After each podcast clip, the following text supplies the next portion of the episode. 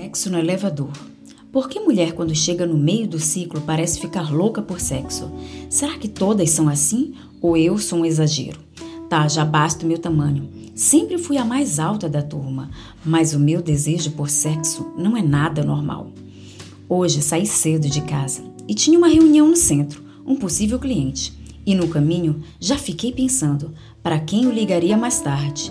Ir para um barzinho e achar um gato ou ver minha lista de boys para aliviar o que me matava, o prazer da carne. Entrei no elevador e logo estava cheio. Fui pressionada para o fundo e um homem se aproximou de mim. Deus, que cheiro maravilhoso! Ele bem que podia. Ai, não, que bobagem. Eu pensei. Já queria dar meu cartão para ele me ligar depois, mas com o elevador lotado não dava. Calma, Melissa, aguenta. Percebi que ele me olhou de baixo para cima. Eu estava usando um vestido fresco, de tecido bem leve, que qualquer vento levantava. Era verde água esvoaçante. Salto alto, cor da pele. Charmosa e elegante. Por baixo, fio dental de renda vinho. O prédio tinha mais de 20 andares. Bem antigo no centro de São Paulo. E o cliente no penúltimo andar.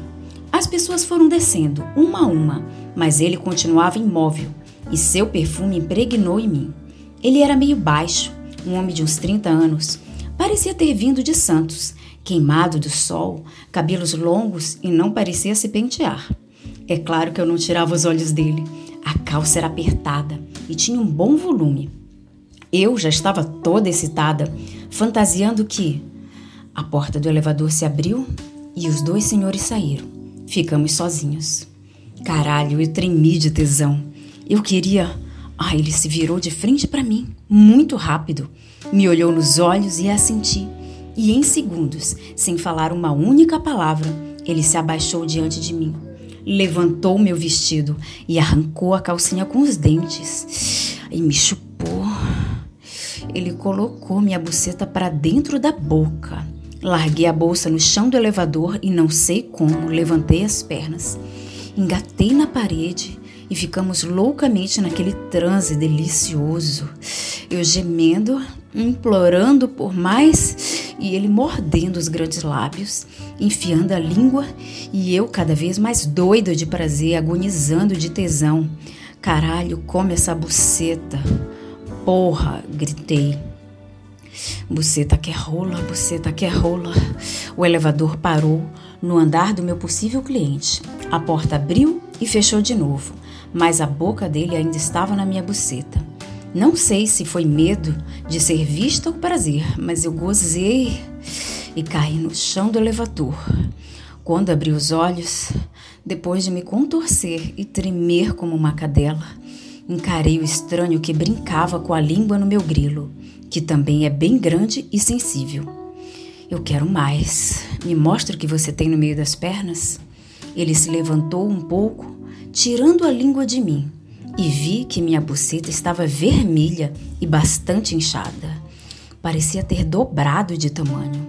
Ele apertou o botão para o último andar e de joelhos abaixou a calça. O pau dele era suculento, grande e estava duro como aço. Ele se abaixou antes de me penetrar e então eu ouvi a sua voz. Olha, a buceta está escorrendo de novo. Ele subiu a língua bem devagar, tomando meu mel. Eu estava adorando essa loucura. Foda-se o cliente. O homem com cara de surfista deslizou o pau para dentro de mim. E em transe eu gozei de novo. Ai, como eu precisava de uma paulada na buceta logo cedo. Ele entrou e saiu algumas vezes bem forte, e eu me senti uma cadela.